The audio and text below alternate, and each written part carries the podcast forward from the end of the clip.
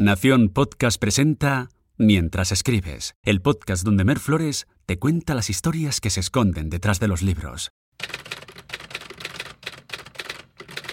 En septiembre de 1867, una joven escritora andaba ocupada escribiendo un libro de tintes góticos y eróticos cuando su editor le escribió una carta proponiendo que escribiera una novela para chicas jóvenes. No me interesan las chicas jóvenes, gruñó la escritora. El editor, Thomas Niles, le ofreció un adelanto bastante interesante, pero la escritora seguía sin verlo claro. Finalmente, en mayo de 1868, ella se sentó a escribir, sin mucha emoción, viéndolo como un trabajo más para mantener a su familia. Trabajó durante 10 horas diarias, alternando ambas manos, pues ella había aprendido a escribir con ambas para que no la detuvieran los calambres en una mano tras horas escribiendo. En solo 10 semanas, en julio de 1868, a los 36 años, esa escritora había completado más de 400 páginas y había creado un clásico universal, Mujercitas. Estás escuchando Mientras escribes, un podcast para escritoras de ficción donde encontrarás consejos, anécdotas y muchos datos curiosos de todo lo que rodea a la creación literaria. Aquello que sucede mientras los escritores escriben. Soy Mer Flores, doctora en filología, y quiero acompañarte en tu viaje para descubrir y disfrutar tu voz narrativa.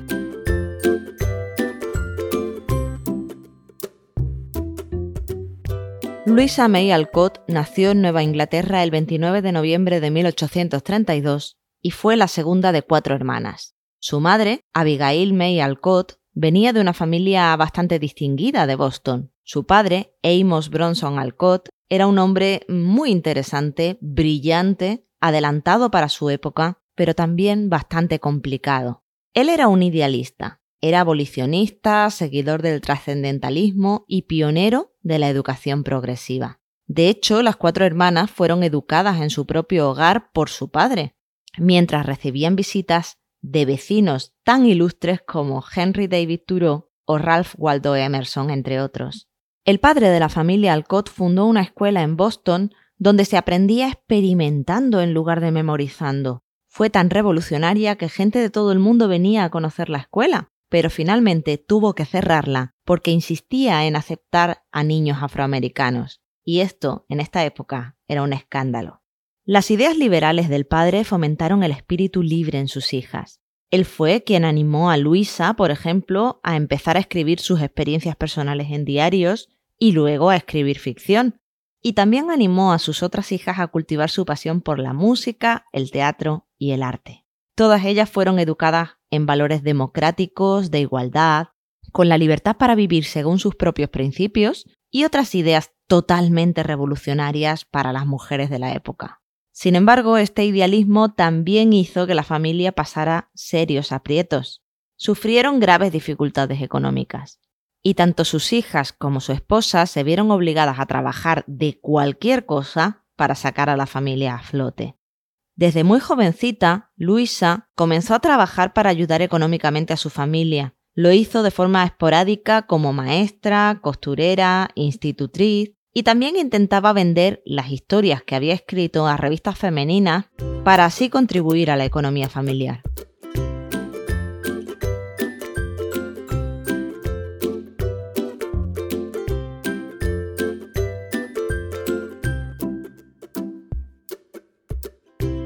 El proyecto más extravagante del cabeza de familia fue Fruitland. En 1843 creó una comunidad utópica en Harvard, Massachusetts, para vivir de acuerdo a los principios trascendentalistas que él defendía. En esta comunidad experimental, la familia vivió junto a otros seguidores de la filosofía trascendentalista, alimentándose casi exclusivamente de vegetales. Fruitland era una comunidad vegana que se autoabastecía. Los huevos y la leche estaban estrictamente prohibidos, por respeto a los animales, así como el azúcar y el café, por ser producto del trabajo esclavo en el Caribe. También estaba prohibida la ropa de lana, por respeto a las ovejas, y la luz de la lámpara, para salvar a las ballenas cuya grasa se utilizaba para producir el combustible de las lámparas. La idea, que en el papel sonaba muy bien, en la práctica acabó por arruinarles. Cansada de vivir con frío y con hambre y en medio de las tensiones que surgían en aquel pequeño grupo, Abigail, su esposa, se llevó a la familia a otra parte, y la comunidad acabó desintegrándose completamente antes de que se cumpliera el año de su fundación.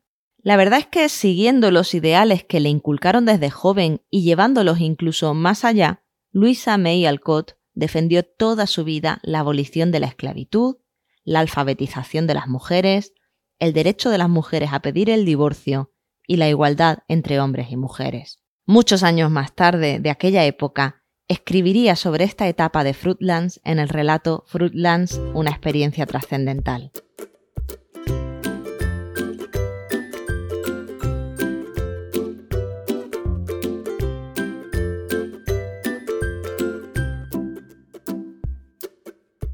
Su padre siempre la había animado a escribir sin preocuparse demasiado del dinero, porque lo importante para él eran las ideas y el desarrollo intelectual. Así, mucho antes de alcanzar el éxito y la fama con Mujercitas, Luisa ya había escrito cerca de 30 novelas de un género conocido en aquella época como sensational novel, que estaban a medio camino entre lo erótico, entendiendo por erótico lo que era erótico en el siglo XIX, por supuesto, y lo gótico. Ella publicaba estas novelas de forma anónima, bajo el seudónimo literario de A. M. Barnard. Sin embargo, la preocupación por las penurias económicas de su familia y el apoyo a los proyectos idealistas de su padre la motivaron a escribir el libro que la sacaría de la pobreza para siempre. Cuando llevaba ya 12 capítulos se los envió a su editor diciéndole que eran muy bobos, algo con lo que él estuvo de acuerdo. Sin embargo, la sobrina del editor los leyó y se entusiasmó inmediatamente. Efectivamente, el 30 de septiembre de 1868 vio la luz la primera edición de Mujercitas, y todo cambió para Luisa y su familia a partir de ese momento.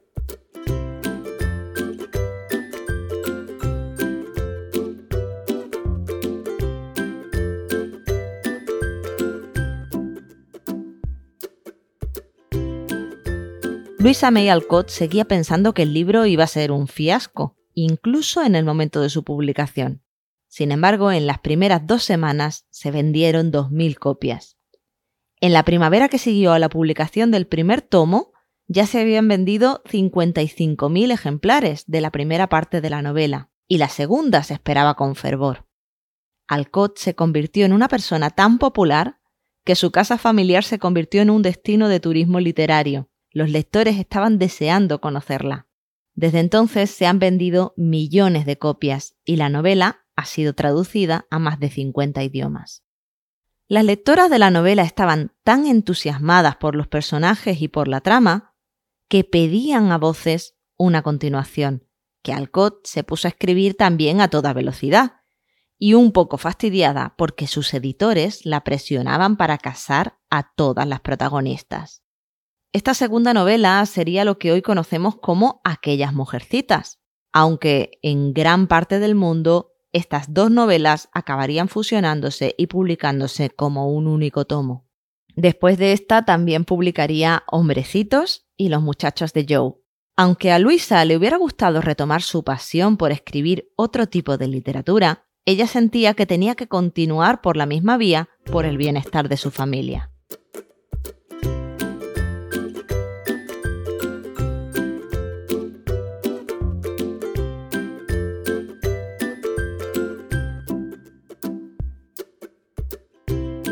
La inspiración de Mujercitas está en la propia familia de la autora.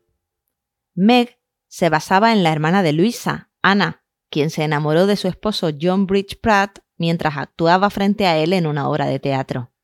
De hecho, la descripción de la boda de Meg en la novela se basa, en teoría, en la boda real de Ana. El personaje de Beth se basó en su hermana Elizabeth, a la que en la familia conocían como Lizzie, quien contrajo escarlatina en 1856, también ayudando a una familia pobre. Aunque Lizzie se recuperó, la enfermedad la debilitó permanentemente y acabó falleciendo mientras dormía el 14 de marzo de 1858, justo antes de cumplir 23 años.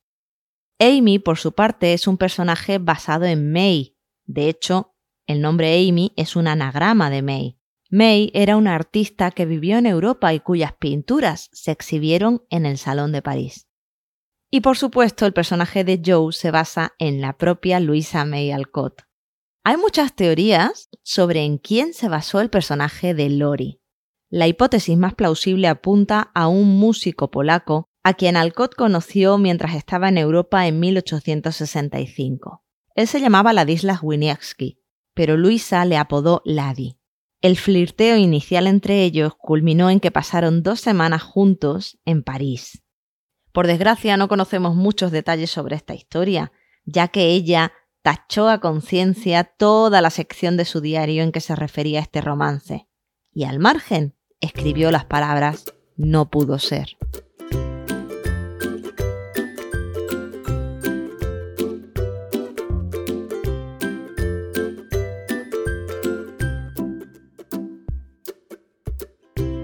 Los críticos destacaron de Mujercitas la frescura y la naturalidad de este relato que describía de un modo muy real la vida de cuatro hermanas de una familia humilde de Nueva Inglaterra, Estados Unidos, antes y después de la Guerra Civil.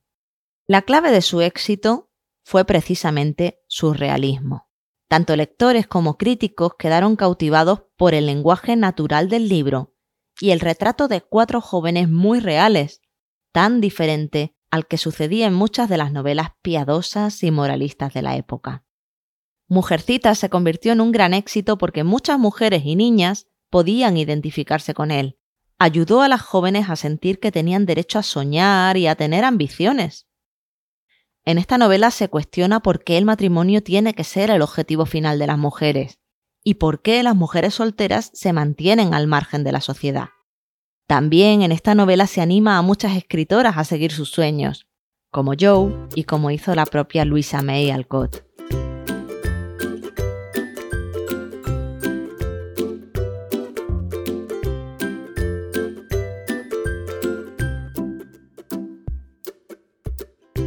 Aunque hoy en día hay quien ve en Mujercitas una oda a los valores familiares y esa imagen victoriana de la mujer, la novela está muy lejos de esto y Luisa May Alcott todavía más.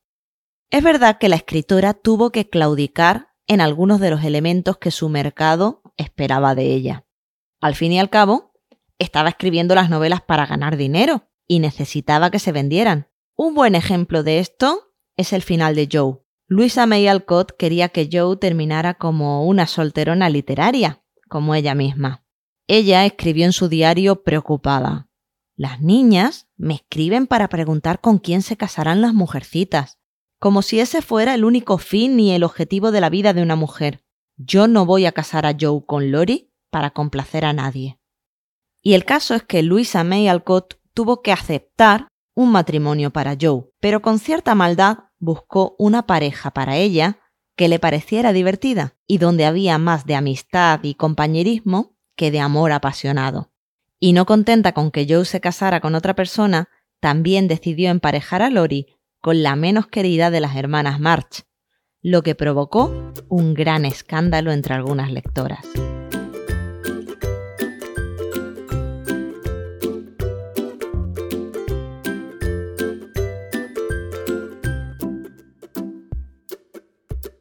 Pero a pesar de los matrimonios finales, la historia es revolucionaria tanto en su fondo como en su forma. Las hermanas March estaban muy lejos de la imagen ideal de las protagonistas de las novelas e historias para niñas que se publicaban entonces en Estados Unidos. Las protagonistas de Mujercitas se hacen escuchar, tienen cada una su propia voz y su propia personalidad y no son perfectas. Y mucho más llamativo para los lectores de su momento, hablan y se comportan como cualquier otra chica de su edad. La narración no sermonea a sus lectoras, y las cosas que cuenta simplemente enganchan a sus lectores por su propio peso. La verdad es que Mujercita siempre ha creado un encendido debate porque se consideró un libro feminista y muchos son los que dicen que de feminista nada. Pero hemos de tener en cuenta dos cosas importantes. Lo primero, que juzgamos esta novela desde otros tiempos. Y lo segundo, que la versión que nos llegó no es la original. Los editores de esta obra, publicada en 1868, recibieron quejas escandalizadas de algunos lectores y en el año 1880 decidieron darle un tijeretazo y cargarse capítulos enteros para no armar mucho revuelo. Esta versión recortada es la que se tradujo y la que ha llegado hasta nuestros días. De hecho, en España no se ha recuperado la versión original hasta el año 2014. Te dejo un link a una preciosa edición ilustrada con seis capítulos más de los que leíste en tu infancia en las notas del episodio.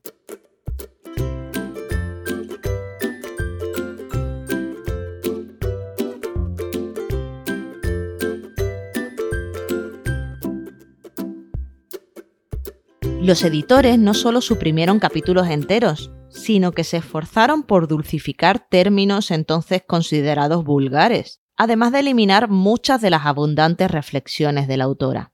La idea era darle todo el protagonismo a las historias amorosas y silenciar cualquier atisbo de denuncia social. En realidad, Mujercitas es mucho menos edulcorada y más crítica de lo que parecía.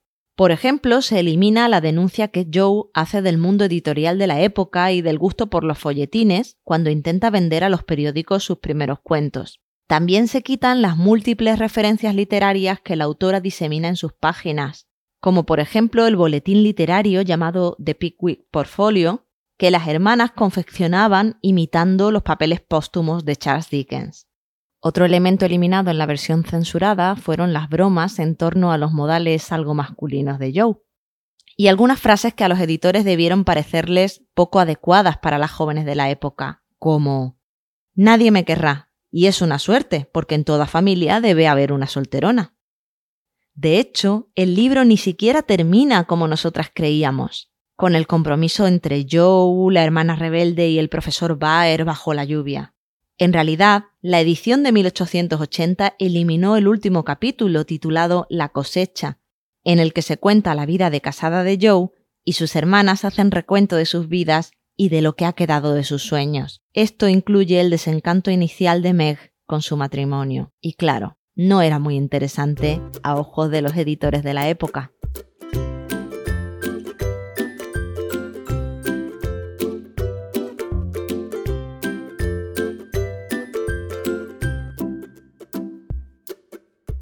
Luisa May Alcott era una mujer comprometida con sus ideas.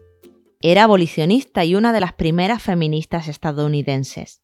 Fue la primera mujer en registrarse para votar en Concord en 1879. En 1881 le escribió a Thomas Niles, Puedo recordar cuando la lucha contra la esclavitud estaba en el mismo estado en el que se encuentra ahora la lucha por el sufragio. Y me enorgullezco más de la pequeña ayuda que los Alcotts pudimos dar que de todos los libros que he escrito. Luisa nunca contrajo matrimonio por decisión propia y se mostró activa en el plano social y político durante toda su vida. Murió en Boston el 6 de marzo de 1888 a causa de un derrame cerebral. Tenía 55 años.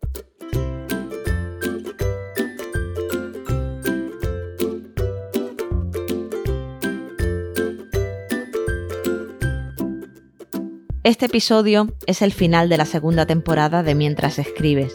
Tengo muchas ganas de seguir contando historias interesantes relacionadas con libros, escritores y literatura, pero creo que me he merecido un buen descanso. Dentro de poco se cumplirá un año de la creación de este podcast y ha sido un año muy intenso, por lo que me he propuesto descansar hasta después del verano. Antes de marcharme, quiero pedirte que si disfrutas de mi podcast, me dejes una reseña positiva en la aplicación que tú utilices para escucharme, o que me recomiendes en redes sociales o a tus amigos. Eso me ayudará mucho a crecer y a llegar a más personas. Si hay algún tema, algún escritor o alguna escritora de quien te gustaría que hablara en la próxima temporada, por favor escríbeme un mensaje privado a Instagram o a Telegram donde me encuentras como Merescritura o a mi email hola.merflores.com. Por supuesto, tienes todos los episodios de las dos primeras temporadas de Mientras Escribes en mi web. Te espero en la siguiente temporada y hasta entonces, que la musa te acompañe.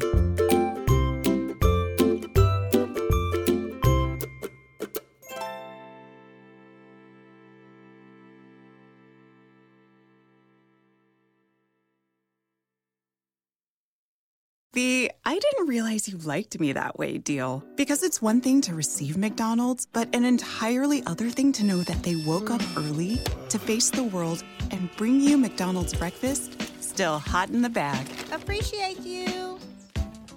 There's a deal for every morning. Now grab two loaded sausage burritos for only three bucks. Prices and participation may vary. Single item at regular price cannot be combined with any other offer or combo meal. Ba-da-ba-ba-ba. ¿Te preocupas por tu familia? Entonces, ¿por qué darles solo huevos ordinarios cuando pueden disfrutar de lo mejor? Eggland's Best, los únicos huevos con ese delicioso sabor fresco de granja, además de la mejor nutrición, como 6 veces más vitamina D, 10 veces más vitamina E y 25% menos de grasa saturada que los huevos regulares, además de muchos otros nutrientes importantes. Así que, dales los mejores huevos. Eggland's Best, mejor sabor, mejor nutrición, mejores huevos.